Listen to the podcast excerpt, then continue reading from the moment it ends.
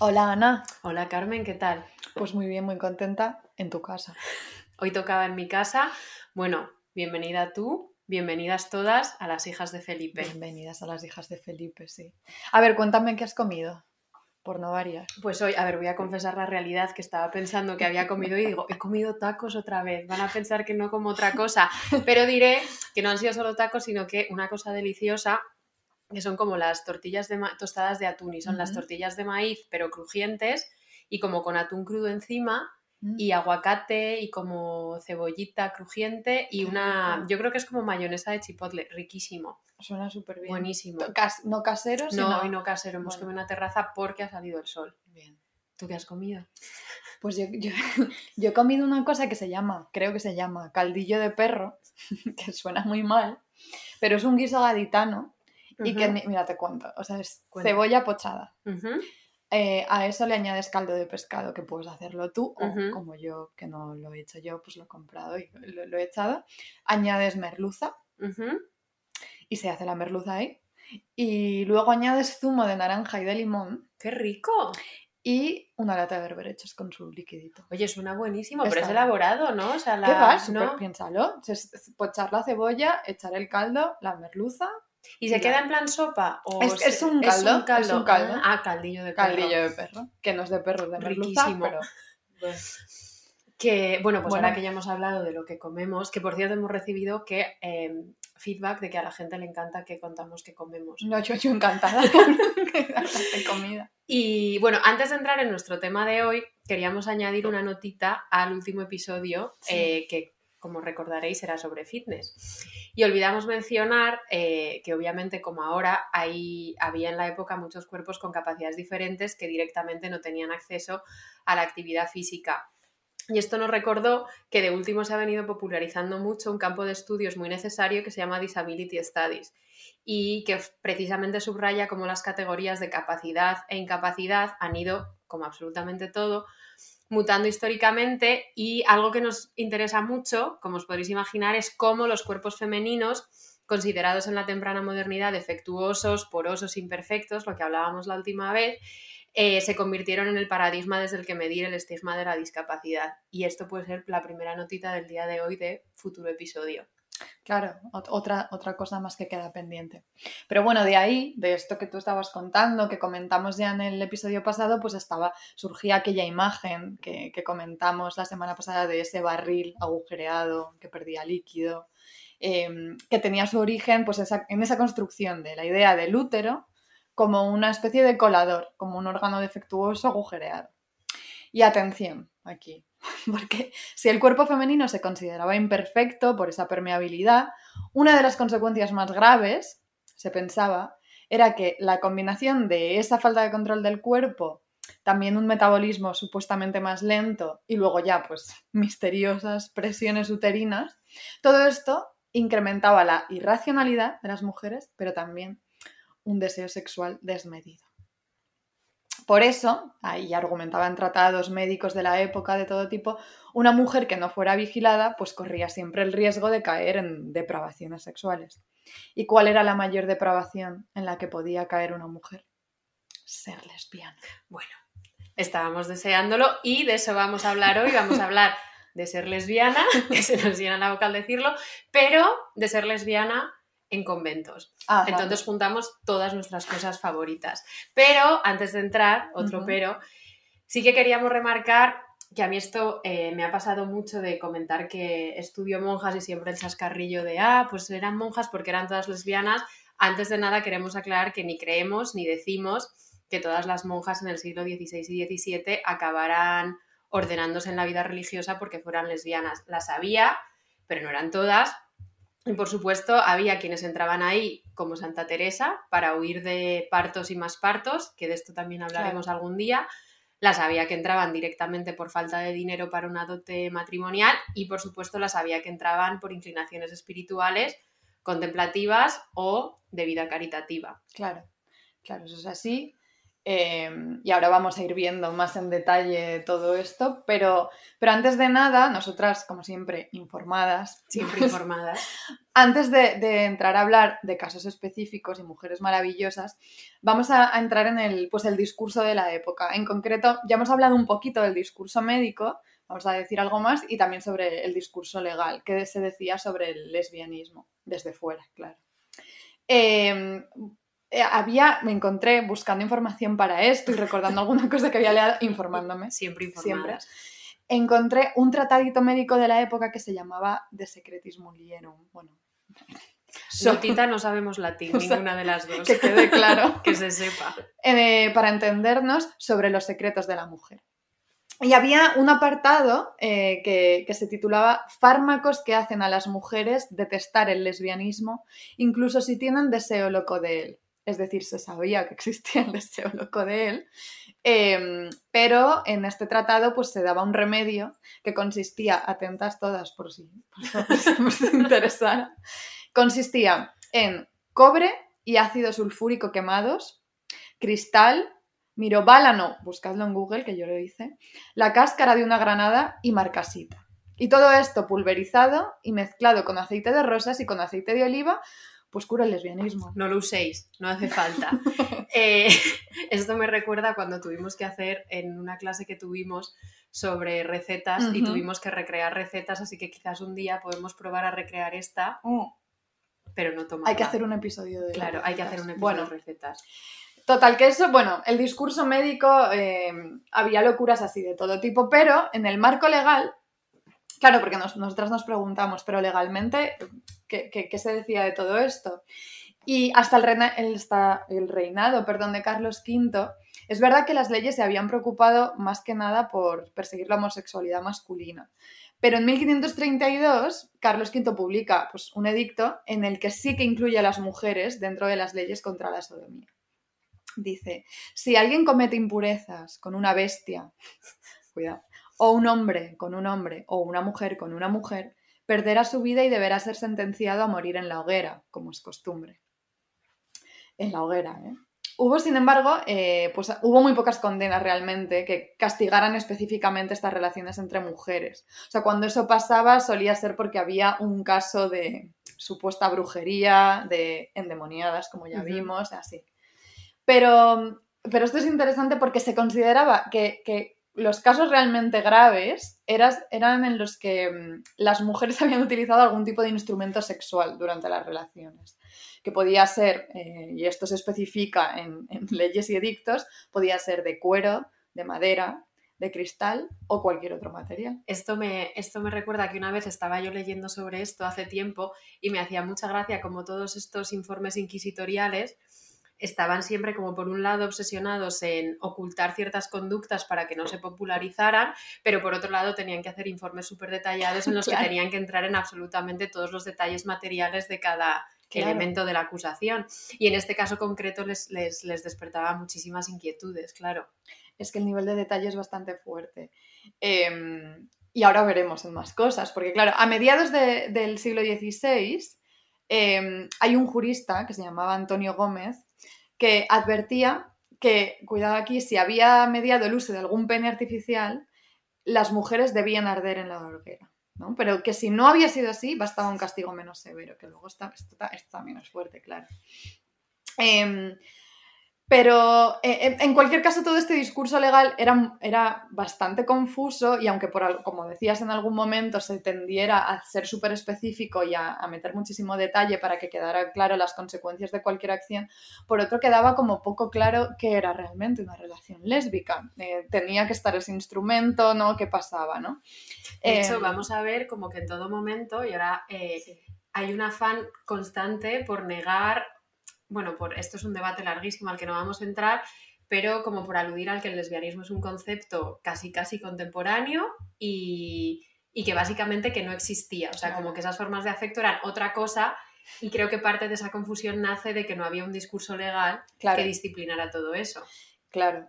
Y cuando lo había era rarísimo, porque por ejemplo, eh, a finales del XVII ya nos trasladamos, nos, nos movemos un poco hacia, hacia finales del siglo XVII eh, hay un franciscano italiano, Ludovico María Sinistrari. Carmen se habla italiano.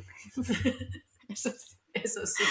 Eh, bueno, pues él, él, intenta arrojar algo de luz sobre todo este asunto, ¿no? Y entonces establecer ya por fin los límites que estipulen de verdad que puede calificarse como lesbianismo. Entonces él encuentra, Eureka, que, que, que la clave está en establecer una distinción eh, en base al clítoris. Entonces, si una mujer rozaba su clítoris con otra mujer, estaría incurriendo en el pecado de, pues, de una simple contaminación. Pero si una de ellas, cuidado, tenía un clítoris lo suficientemente grande como para penetrar a otra, entonces sí existía un crimen digno de terminar en la hoguera y esto lleva al tal Ludovico a una paranoia loquísima sobre la ablación en Oriente, que no, no, voy a entrar ahí. No, no vamos a entrar, pero esto es muy fascinante porque, y también notita para el próximo episodio, está esta historia terrible que yo creo que de último se ha popularizado mucho. Eh, sobre este hombre trans que se llamaba Eleno de Céspedes mm, y que justamente, o sea, tuvo, bueno, pues un destino horrible precisamente por este tipo de discursos legales. Pero claro, eh, si todo tenía que estar muy reglamentado, etcétera, por supuesto existía un lugar en el que urgía muchísimo clarificar este tipo de infracciones y ese lugar era el convento. Claro, cómo no. A ver, como ya, ya hubo un episodio en el que hablamos de, pues, de monjas endemoniadas y ya hablamos un poco sobre pues, cómo ese espacio de convivencia femenina había despertado desde, pues eso, desde siempre, de mm, pues, miedos y fantasías, y eso había dado lugar a representaciones bastante icónicas de todo tipo. En el caso de las posesiones demoníacas hablábamos pues de los sucesos de Ludán, de la monja Juana de los Ángeles, si no lo habéis escuchado. Escuchadlo. Estamos en todas las plataformas. Es nuestro, es nuestro primer episodio y reconocemos ciertas precariedades de sonido pero bueno. De sonido y otro tipo no es el mejor, pero no pasa nada. Eh, pero lo recomendamos aún así. Bueno, entonces, en ese caso hubo pues una avalancha de novelas y películas em, que recrearon esos sucesos, pues del mismo modo, también en Francia, a finales del 18, que bueno, no es, no es de nuestros siglos favoritos, pero esta vez vamos a hacer una excepción, se publicó una novela muy emblemática em, que em, emblematiza mucho como la manera en la que se ha imaginado y se ha fantaseado sobre el lesbianismo imaginado en el convento. Esta novela es La religiosa de Denise Diderot. Que me acuerdo que cuando nos, al poquito de conocernos, igual como día 3 de habernos conocido eh, Carmen y yo, me la recomendó muy entusiastamente. Que no te la has leído todavía. No, ahí la tengo, pero me la tengo que leer, no me da la vida. Yo la recomiendo. Em, Ahora, bueno, es que iba a decir en qué, edición, porque, pero ahora hablaremos de las ediciones y las traducciones porque es fuerte. Bueno, la novela cuenta, para quien no la haya leído, cuenta la historia de Susan. Es una adolescente, porque realmente es adolescente, eh, obligada por su familia pues, a tomar los votos y a entrar en un convento, aunque ella no tiene ninguna vocación. Y claro, todo está narrado desde el punto de vista de ella. Em, que Diderot la presenta pues, como un personaje súper, súper ingenuo, muy puro, eh, que ella cuenta las cosas y cuenta cosas muy fuertes, pero como si ella no tuviera ni idea de lo que estaba pasando en realidad. Claro. Em, y bueno, y a través de las cosas que nos cuenta, pues entendemos que en el convento en el que entra hay una madre superiora y que esta madre superiora se enamora, bueno, se, se obsesiona con ella, la verdad. Y ella como pues que se dejó querer. Y vamos a leer un fragmentito para ilustrar. Decía, era siempre un beso en la frente o en el cuello o en los ojos o en las mejillas o en la boca o en las manos o en los pechos o en los brazos, pero sobre todo en la boca. Me decía que yo tenía un aliento maravilloso, dientes blancos y labios frescos y rojos. No recuerdo todo lo que me decía, algo de cierto debía haber en sus alabanzas. Y un día la Madre Superiora le pide que entre en su celda para tocar algo de música para ella y sigue y dice, me senté. Le pareció que podía tener frío, así que cogió un cojín de una de las sillas y lo puso enfrente de mí. Después se agachó, tomó mis pies y los puso encima del cojín. Entonces se puso de pie detrás de mi silla y se inclinó sobre ella. Toqué algunas notas. Mientras yo tocaba, ella había levantado una esquina de mi toc y su mano estaba ahora descansando sobre mi hombro desnudo, y las yemas de sus dedos estaban tocando mis pechos. Suspiró como si se sintiera oprimida, parecía que le costaba respirar. La mano que había posado en mi hombro al principio me sujetaba con firmeza, después ya no, como si le hubiera abandonado la fuerza y la vida y su cabeza cayó sobre la mía. La verdad es que aunque algo, aunque algo loca, tenía una sensibilidad increíble y el más vivo gusto por la música. No he conocido a nadie a quien la música le produjera semejantes efectos. Estábamos disfrutando de esta manera tan simple y dulce cuando de pronto se abrió la puerta de golpe. ¿Qué te parece? Estoy acalorada. no, a ver, este, este, este pasaje es muy fuerte. Tan fuerte es este pasaje que me quedé el otro día de piedra porque en mi casa tenía una traducción española antigua y me di cuenta de que estaba censurada. O sea, esto que acabamos de escuchar lo traduje yo, así un poco pues a mi manera, pero siendo fiel, no como esta traducción que encontré en la que los pechos nuestros no son pechos, sino que se dice garganta, por ejemplo, como que, pues no, pues no sé. Pues no era la garganta. Pero recomiendo esta novela y, hay una edición de Acal, ahora que tampoco he leído, pero espero, es moderna, espero que no, espero que sea decente, sí. Pero bueno, la cuestión es que la novela de Diderot, pues por un lado, mm, a ver, eh, partía del deseo de denunciar la clausura femenina, pues eso, como un principio de, vicios, de, depravaciones que terminan pervirtiendo hasta, pues, hasta Susan, que es como el ser más puro que te puedas imaginar, en teoría, porque claro, pero bueno, eh, pero por otro lado, la forma en la que retrata la relación hace, hace parecer al final que cualquier tipo de convivencia femenina no vigilada necesariamente tiene que desembocar en lesbianismo como una consecuencia natural.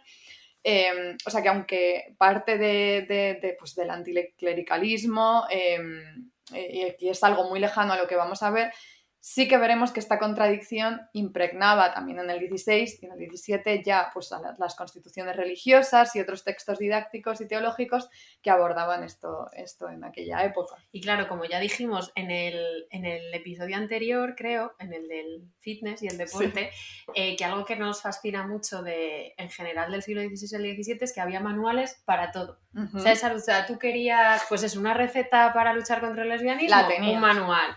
Eh, que si hay que llevar gafas o no, manual. Entonces, por supuesto, había manuales de vigilancia y detección del lesbianismo en el convento. Claro.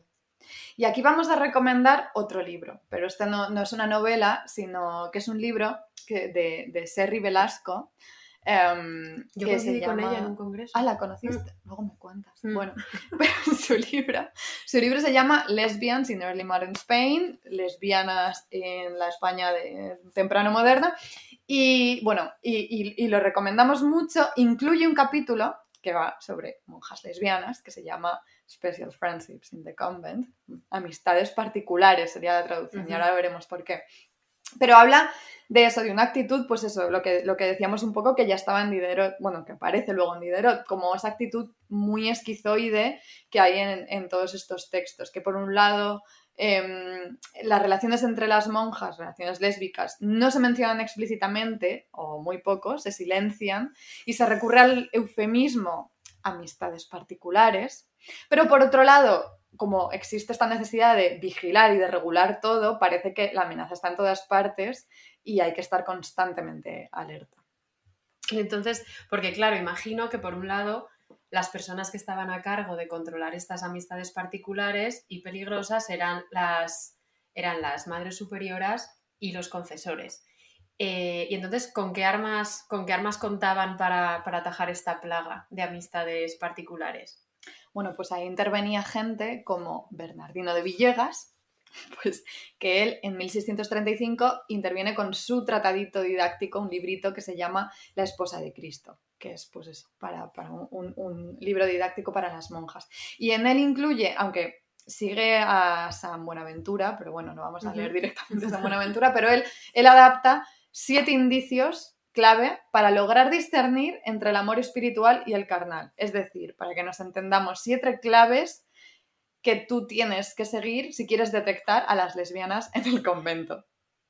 Esto me recuerda que el otro día, inciso, estaba viendo First Dates, que me fascina. De hecho, vamos a confesar que el plan que teníamos hoy era quedar a grabar el podcast y luego ver la Isla de las Tentaciones. Me acaba de defender lo de teníamos, no, no, o sea, estoy, casi pensando más en eso. El otro día pensé, porque estaba viendo First Dates y salía una chica que era lesbiana con otra chica, pero que contaba que era poliamorosa, pero que ya tenía una relación romántica y asexual con su novia. Y claro, yo pensé en estas monjas, digo, claro, eso es una amistad espiritual. Bueno, cuidado, es que ahora, bueno, luego veremos al final del, es que lo veremos al final del episodio, pero de esto también. Sigue hablando de Perdón, de Villegas. Es que claro, ahora Villegas, bueno. La isla Villegas, pero. Eh, me he perdido, Ana, me has perdido. Ah, vale, sí. Bueno, perdón, yo aquí lo que vengo a decir son cuáles eran sus siete claves para detectar a las lesbianas en el convento. No sé si en el convento o en todas partes, la verdad, pero bueno. Él comienza advirtiendo a las esposas de Cristo, las monjas, de que hay, eh, hay caminos que le parecen al hombre buenos y vienen a parar en la muerte. Tal es este camino de las amistades particulares, que en decir amistad, amor y correspondencia parece que es un camino seguido, cierto y seguro para el cielo, y a veces no lo es sino para el infierno.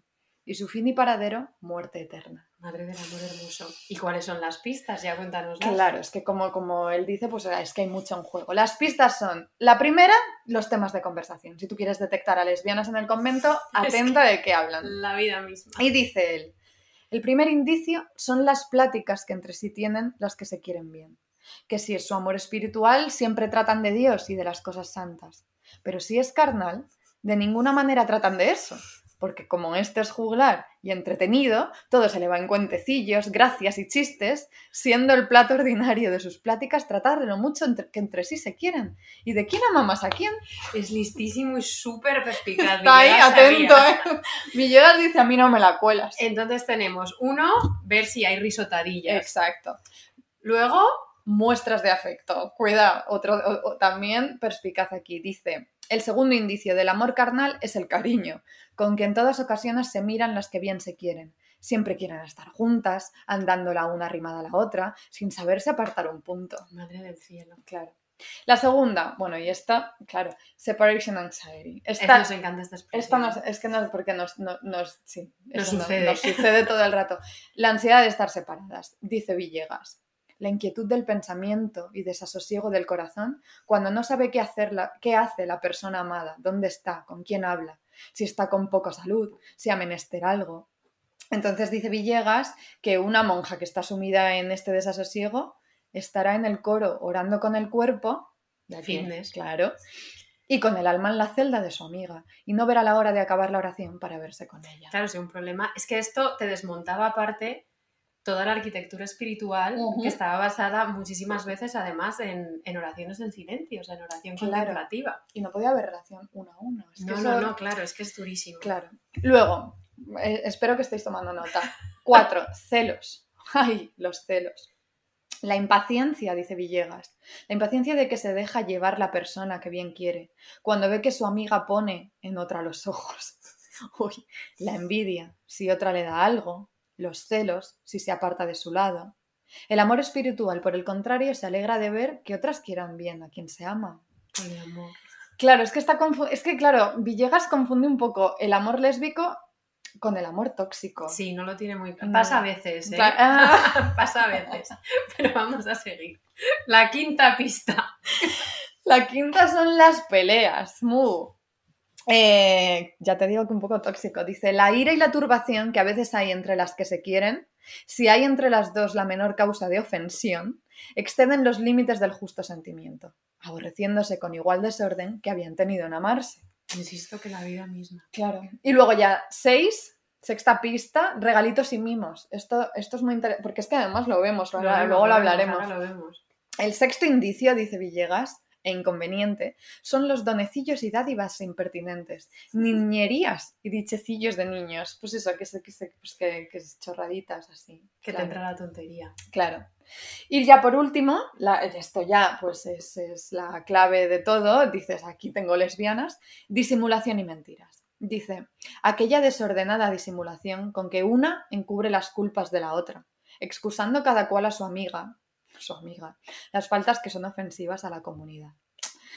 En fin. Em, fascinante Villegas, lo sabe todo. Es fascinante. todo en papel y voy a ir así a los bares. y ahí lo tienes Cuando se podía.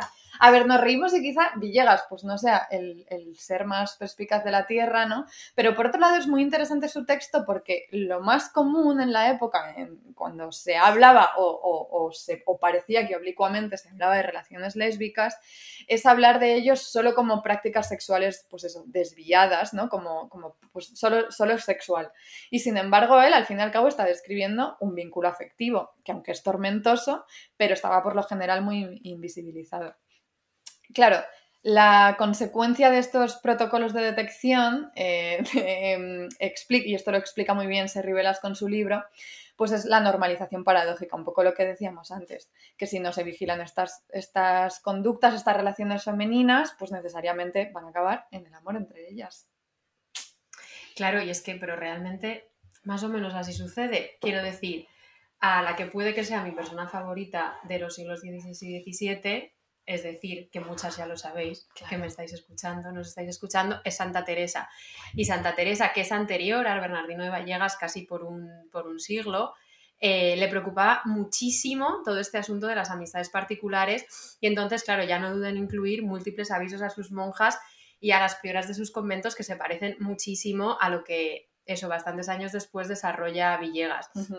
Solo una notita, claro, Santa Teresa está metida en una encrucijada pues del copón porque decide reformar una orden religiosa, entonces tiene, que, tiene que crear unas constituciones nuevas, explicar cómo se visitan los conventos, etc.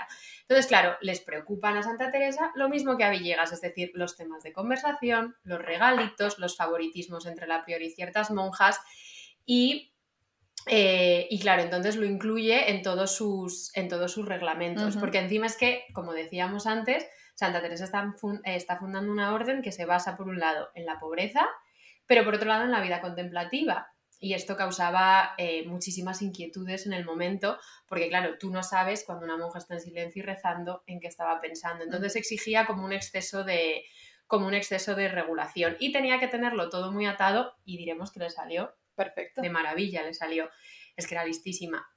Entonces ella escribe unas constituciones de la orden en 1567 y eh, incluye un apartado que se titula De la comida, recreación y humildad. O sea, el título como que no avanza nada. Bueno, está la palabra recreación y hmm. demás, pero eh, ahí Teresa claramente desestima con mucho ímpetu las muestras de afecto físico entre las monjas y dice, Ninguna hermana abrace a otra, ni la toque en el rostro, ni en las manos, ni tengan amistades en particular, sino todas se amen en general, como lo manda Cristo a sus apóstoles muchas veces, pues siendo, pues siendo tan pocas, fácil será de hacer. Procuren de imitar a su esposo, es decir, a Cristo, que dio la vida por nosotras. Este amarse unas a otras en general y no en particular importa mucho. Y luego ella insiste, dice, ninguna hermana puede entrar en la celda de otra sin licencia de la priora, so pena de grave culpa. Es decir, insiste de nuevo en esta cosa, los conventos que funda Santa Teresa son muy pequeñitos, solo tienen como entre 12 y 13 monjas. Y, y, claro, pues ella dice, en un convento más grande yo entiendo que tengas que tener favoritismos, pero este convento es lo suficientemente pequeño como para que, como para que os podáis querer todas por igual. Me fascina esto de los celos, porque es que dentro, sea, más allá de todo, esto de los favoritismos, de los celos, de no mostrar más interés en una que en otra. Pero es inevitable, y ella era la primera que los tenía, o sea, es que es inevitable, es humano. Claro. Y esto eran las constituciones, pero luego eh, Teresa también redacta un textito que se llama El modo de visitar conventos, que de nuevo es una especie de manual para los eclesiásticos que visitan los conventos y revisan que todo estuviera en orden. Y entonces ella advierte a los eclesiásticos de que única y exclusivamente el que hace el escrutinio del convento puede entrar sin su compañero. Y dice, porque es cosa admirable para que las niñerías de las monjas no se entiendan, aunque hubiese alguna que ahora, gloriado, gloria a Dios, poco daño haría, porque el prelado, es decir, el, cura, eh, míralo como padre y guárdalo como tal y descúbrele a Dios la gravedad del negocio porque está en su, en su lugar. A quien no lo está por ventura, lo que no es nada le parecerá mucho y como no le va tanto, mira poco en no decirlo y vienese a perder el crédito del monasterio sin causa. Claro, mejor no decir. Claro, Santa Teresa no quiere escándalos, no quiere escándalos y no quiere rumores y no quiere que esté nada raro y lo que le da miedo justamente es que entre el visitador con su compañero y se le caiga por tierra todo su proyecto fundacional y espiritual. Y claro, a mí lo que me encanta de todo esto sobre todo es que eh, ella escribe con muchísima cautela, muchísima cautela retórica todo esto.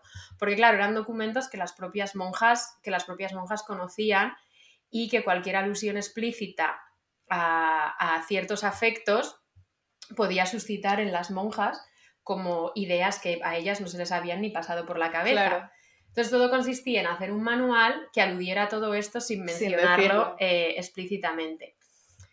Pero claro, aquí hemos contado solo lo malo. Es decir, como este, eh, este cortarle las alas a las monjas, pero no todo, eran, no todo eran exigencias. De hecho, hay muchos momentos en los que ella incita como al amor, eh, al amor no carnal entre las monjas.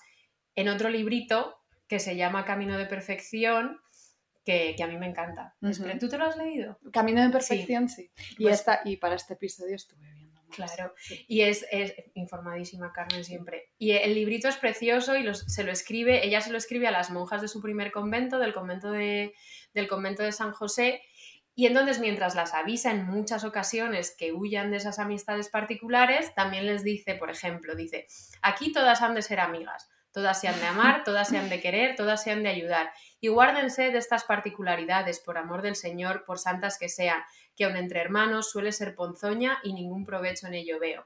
Pero es que a mí me encanta lo de aquí todas han de ser amigas. Mención especial a las amigas este, en este, momento. Claro, es que eso también, eso está, y lo de las jerarquías, es que es muy peliagudo el asunto. ¿eh? Claro, de hecho es tan peliagudo que Teresa es la primera que es muy consciente que ella vive en estas mismas comunidades, no es como, si no es como Villegas que lo ve desde fuera.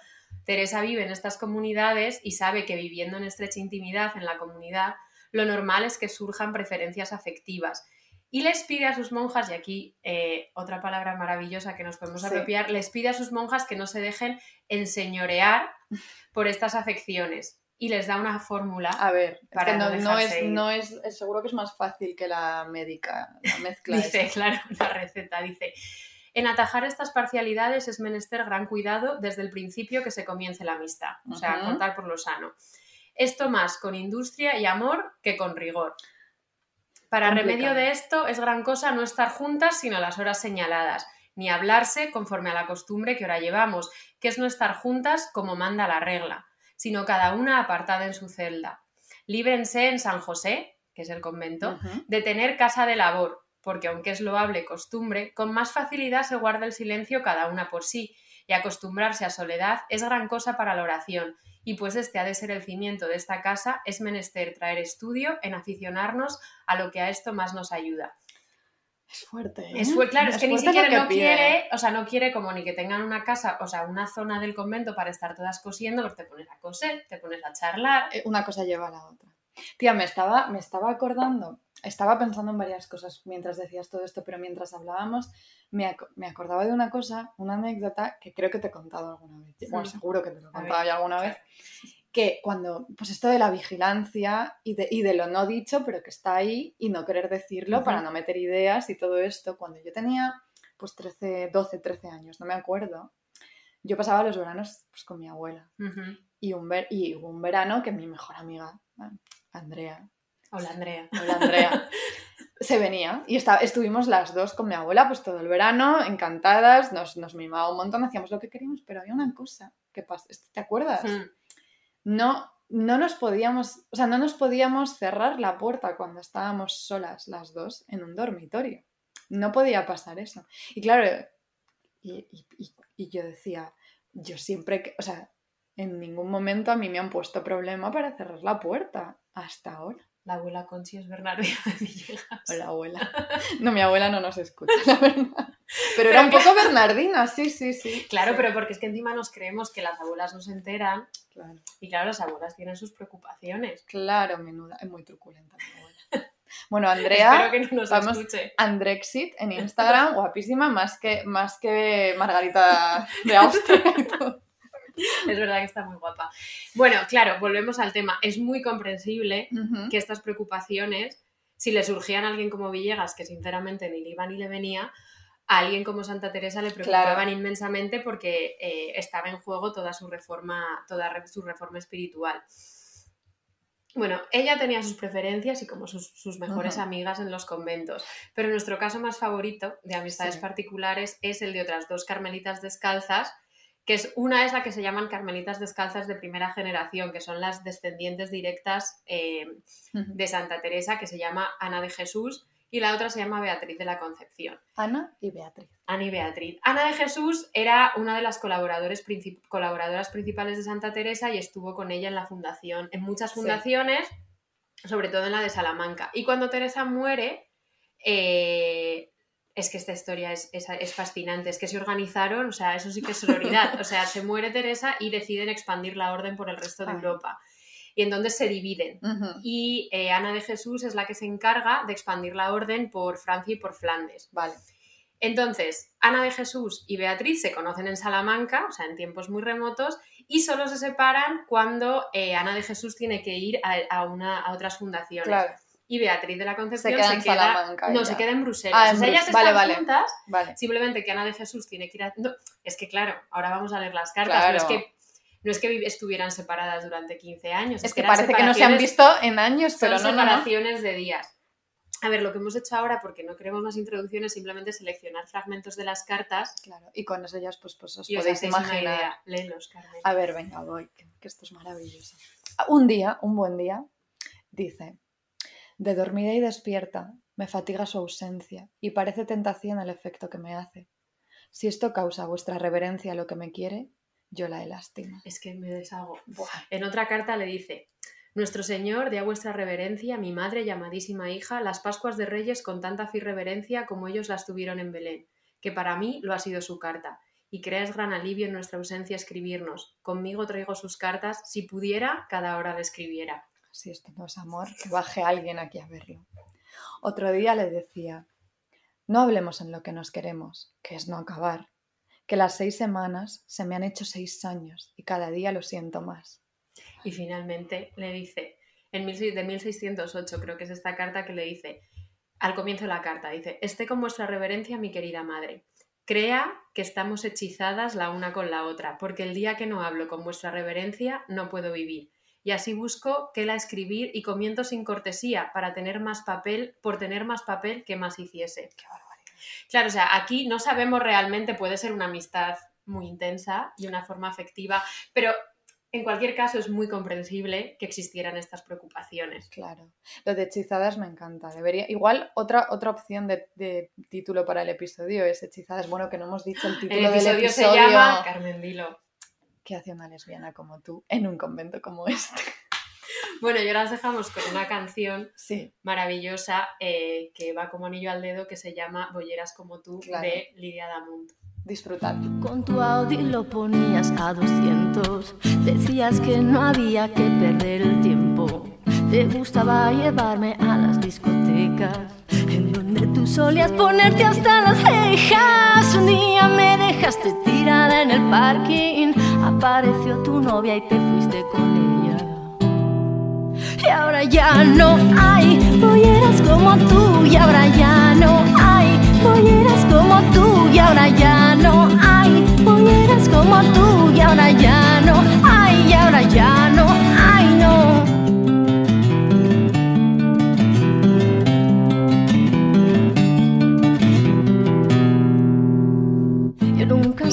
ser yo misma a tu lado. Jugaba al ajedrez contigo todo el rato. Y esa partida nunca la hubiera ganado. Siempre se me dio mal pensar contigo al lado. Pero sí que quería enrollarme contigo. Ni eso salió bien porque nunca lo hicimos. Y ahora ya no hay polleras como tú. Y ahora ya no hay polleras como tú. Y ahora ya no tú. Y ahora ya no hay. Y ahora ya no.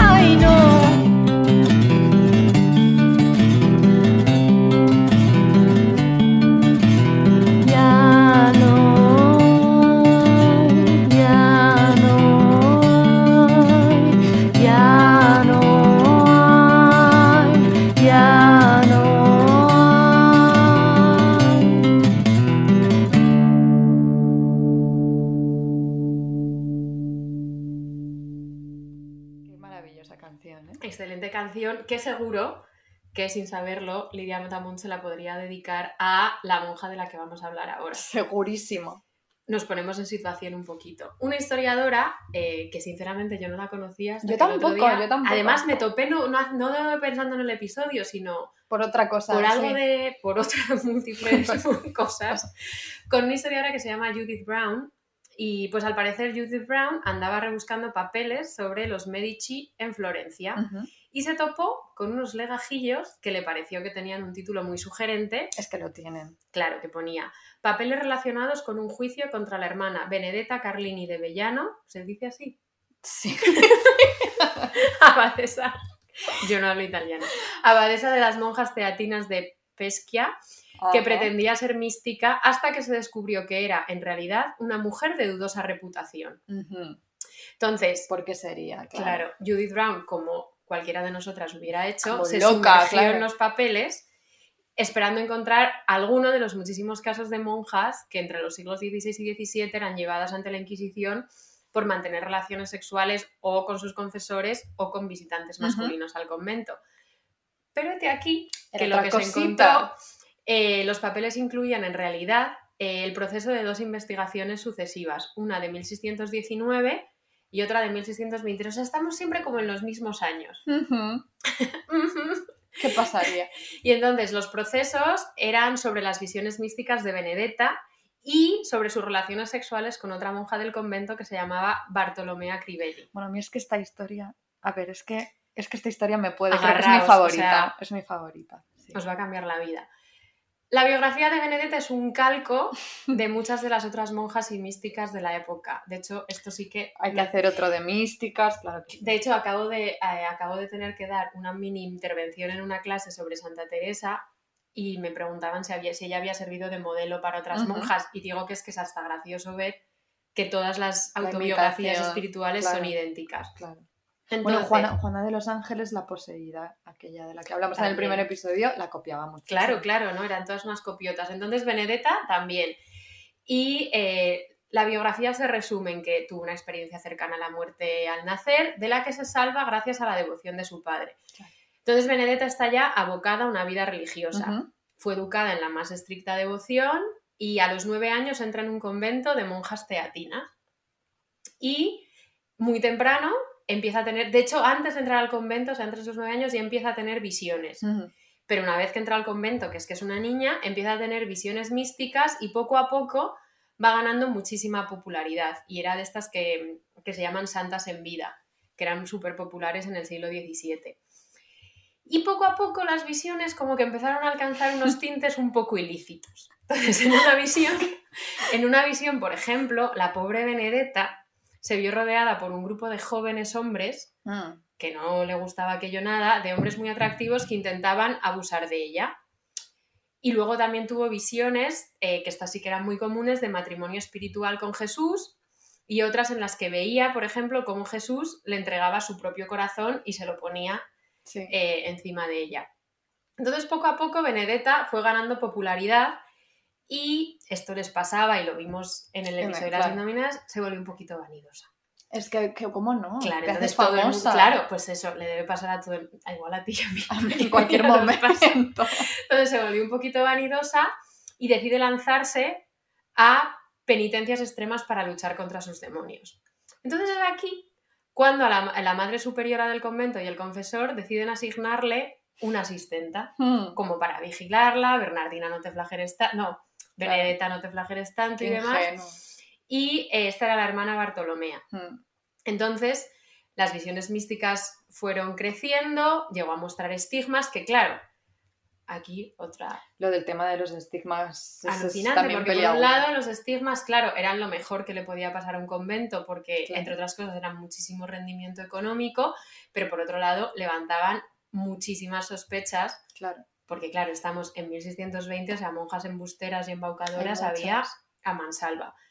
Entonces a la pobre Benedetta se le abre un proceso inquisitorial Mm. para indagar sobre sus visiones, aquí nadie sabía nada, y es aquí cuando Bartolomea, es decir, la asistenta, confiesa. Y confiesa haber mantenido una relación súper carnal de dos años con su superiora. Y este es eh, un extracto del proceso. Durante dos años, dos o tres veces a la semana, por las noches, después de desvestirse e irse a la cama esperando a que su compañera que la sirve se desvistiera también, Benedetta la forzaba para meterse con ella en la cama y besándola como si fuera un hombre, se revolcaba encima de ella hasta tal extremo que las dos se corrompían porque la retenía durante una hora, a veces dos y a veces incluso tres horas. Y Benedetta hacía estas cosas durante las horas más solemnes, especialmente por la mañana y al atardecer. Benedetta, para obtener más placer, ponía su cara entre los pechos de la otra y se los besaba, y quería siempre estar encima de ella. También a veces, fingiendo que estaba enferma o sufría algún achaque, agarraba la mano de su compañera por la fuerza y poniéndosela debajo del hábito, ponía su dedo en sus genitales y manteniéndolo ahí se estimulaba tanto que se corrompía. Y siempre que hacía esto besaba a su compañera. Siempre parecía estar en trance al hacer estas cosas. Su ángel, Splenditello,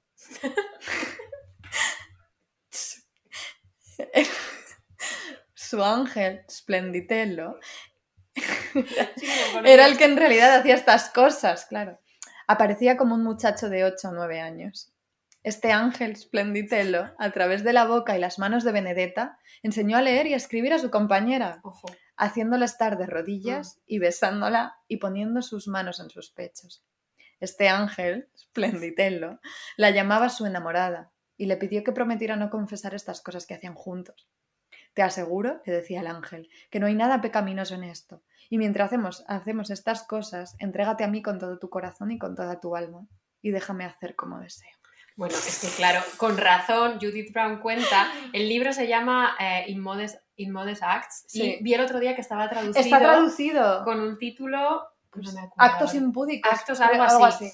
Bueno, pues Judith Brown cuenta que, claro, cuando ella estaba leyendo estos pasajes, al escribano, eh, el escribano alucinó tantísimo que su letra se vuelve casi ilegible. Imagínate ser este escribano, claro. Pero lo más fuerte viene ahora que es, porque diríais, Benedetta acabó en la hoguera, Mm, pero no.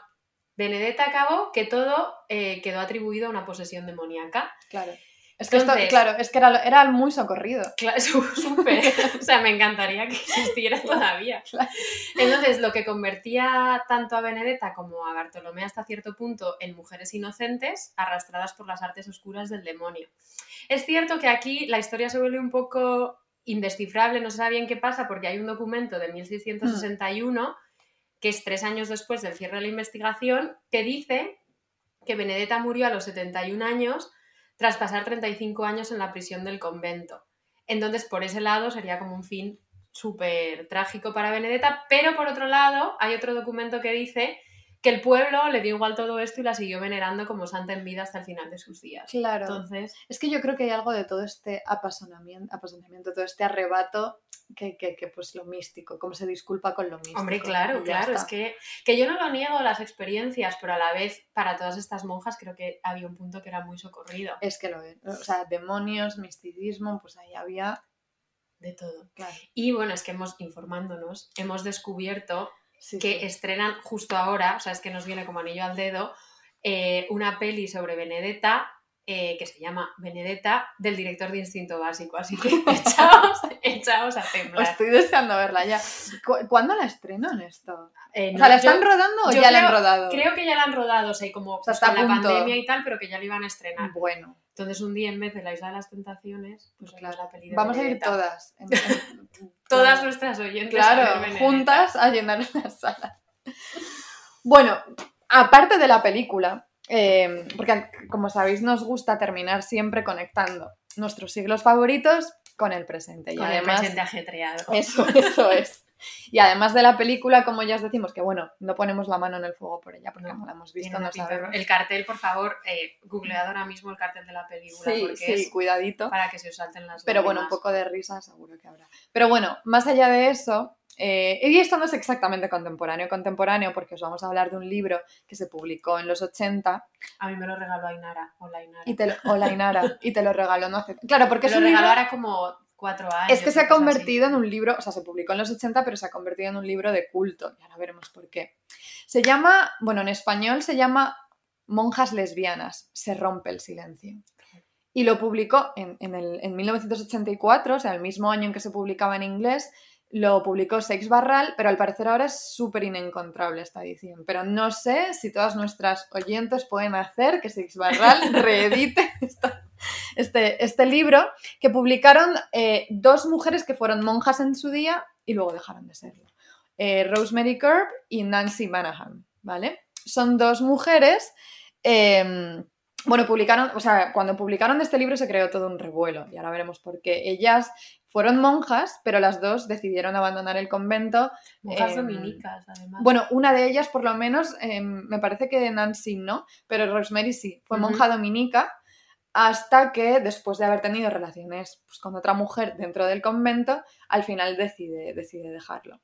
Eh, ella fue, Rosemary, fue dominica en Cincinnati, Wisconsin, cuidado. Donde vamos a acabar enseñando tú y yo. Perdón. Cualquier día acabamos allí. Sí, pues allí estuvo ella hasta 1965. O sea, esto es fuerte porque aunque se publican en, los 80, eh, son experiencias, la de ella y otras muchas monjas, eh, que suceden pues durante los 50 los 60. Eh, y aunque... A, ver, ella dice que siempre, o sea, estuvo, o sea, nunca se ha arrepentido de dejar el convento y de los motivos por lo que lo hizo, pero dice que recuerda con mucha ternura, y cito, el olor de la cera en aquellos pasillos silenciosos, la serpenteante fila de velos negros en las procesiones funerarias hacia el cementerio, y dice que todavía puede escuchar el chasquido suave de los rosarios cuando nos inclinábamos a cantar el himno de Gloria Patria et Filia al final de cada salmo. O sea, creo que hay algo muy tierno de esto y también que rompe un poquito el corazón si lees el libro, porque, mm, porque por un lado eh, pues está como la decisión en firme de dejarlo, pues porque, porque se dio cuenta que era lesbiana y, y- y- y quería poder vivirlo fuera, pero por otro lado como muchísimo afecto todavía por la vida de por la vida con las otras monjas también. Claro, es que al final es como construyes una vida en los Claro. márgenes, en comunidad, que bueno, que seguro que tiene un montón de aspectos súper envidiables. Claro. Y de, y de eso eh, eh, ellas, ellas hablan bastante de Mm. esto. La cuestión es que después de dejar sus respectivos conventos, Rosemary y Nancy se conocen y entonces deciden comenzar este proyecto que consiste en buscar y entrevistar a cientos, pero cientos y cientos de monjas y ex monjas lesbianas por todo el país, que parecía que no existían, pues hay muchísimas, claro. Eh, el libro son pues creo como 300 y pico páginas o 200 y pico de que se dedican a eso, a recopilar testimonios, son como entrevistas. Y hay muchos hilos en común, pero también, y ellas insisten en esto, muchas diferencias, como distintos matices y distintas formas pues, de, vivir sus experiencias.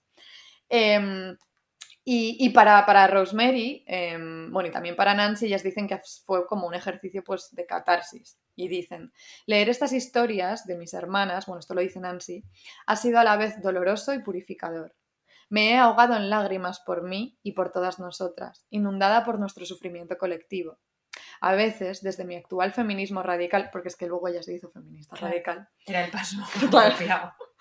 me avergüenzo, dice, de haberme abandonado totalmente al poder del patriarcado. Se refiere a su decisión de entrar en el convento y todo esto. Pero dice, sin embargo, aunque la estructura exterior de la vida religiosa era un manto de dominio masculino, la realidad interna de los conventos es la de una genuina sororidad. Jo, se me pone la piel de gallina porque, digo, yo he pensado mucho sobre esto y he hablado mucho sobre esto y eh, así cuentan que Claro, es. Claro.